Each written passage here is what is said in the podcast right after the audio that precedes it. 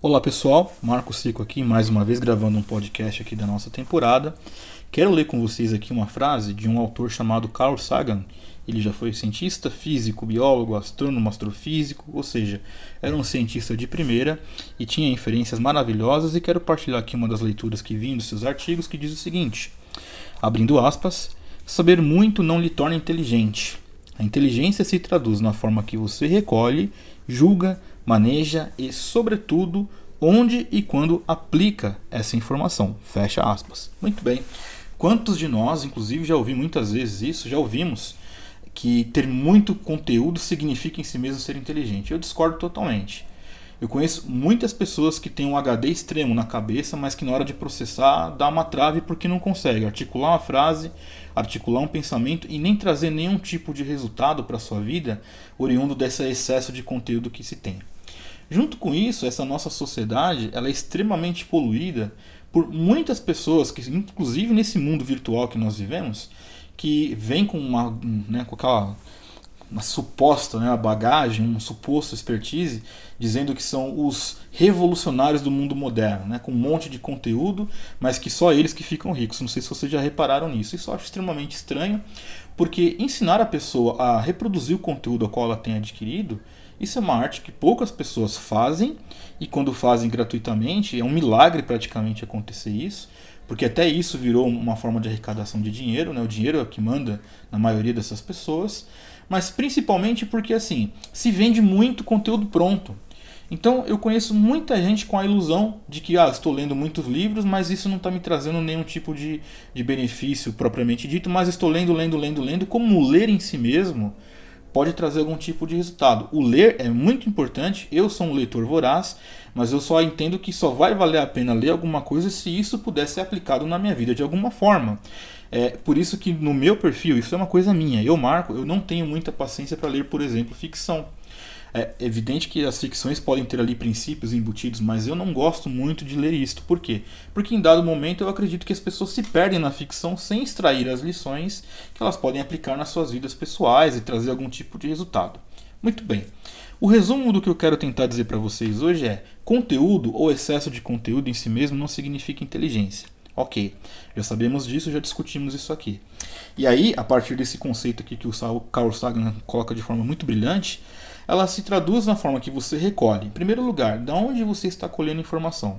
E essa é uma pergunta que é só você que pode responder. Segundo, é a forma que você julga. Se você está é, lendo qualquer coisa e a, traduzindo qualquer coisa como verdade absoluta, você não está julgando o que você está lendo. E tudo que nós lemos tem que passar por um julgamento.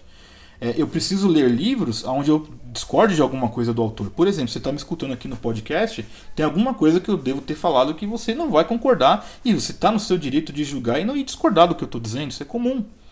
Agora, você não pode aceitar, inclusive, o que eu estou falando sempre como uma verdade absoluta e muito menos o que você lê.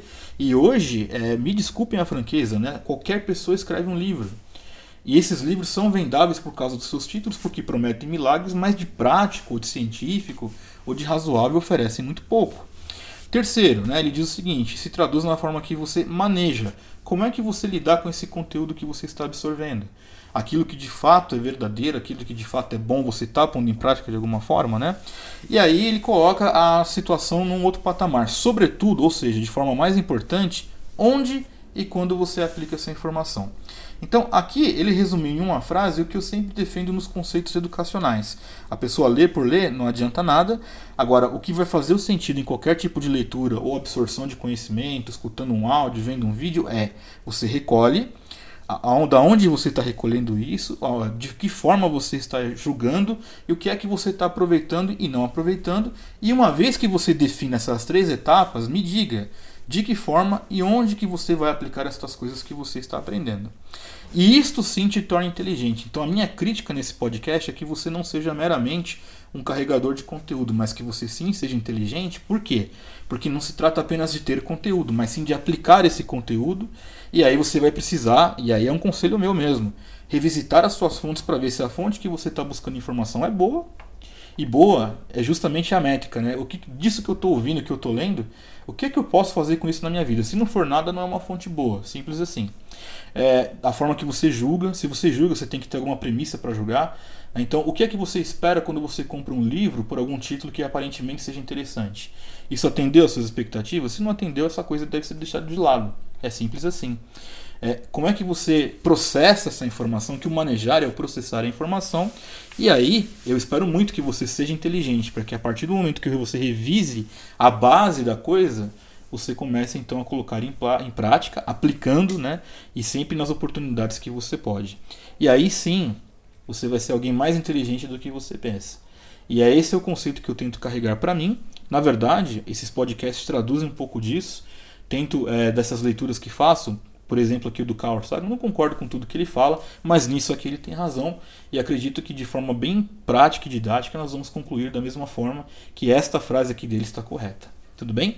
Então, meu desejo é que você revisite as suas fontes de conhecimento, suas bases, que você processe, que você não seja apenas um bom CPU né, de milhões de terabytes de capacidade, mas que você tenha uma boa memória RAM, que você processe bem e que você aplique bem, que você possa executar bem é, tudo isso de bom que você aprende na sua vida. Tá bom? Nós nos vemos na próxima semana. Um abraço e até mais.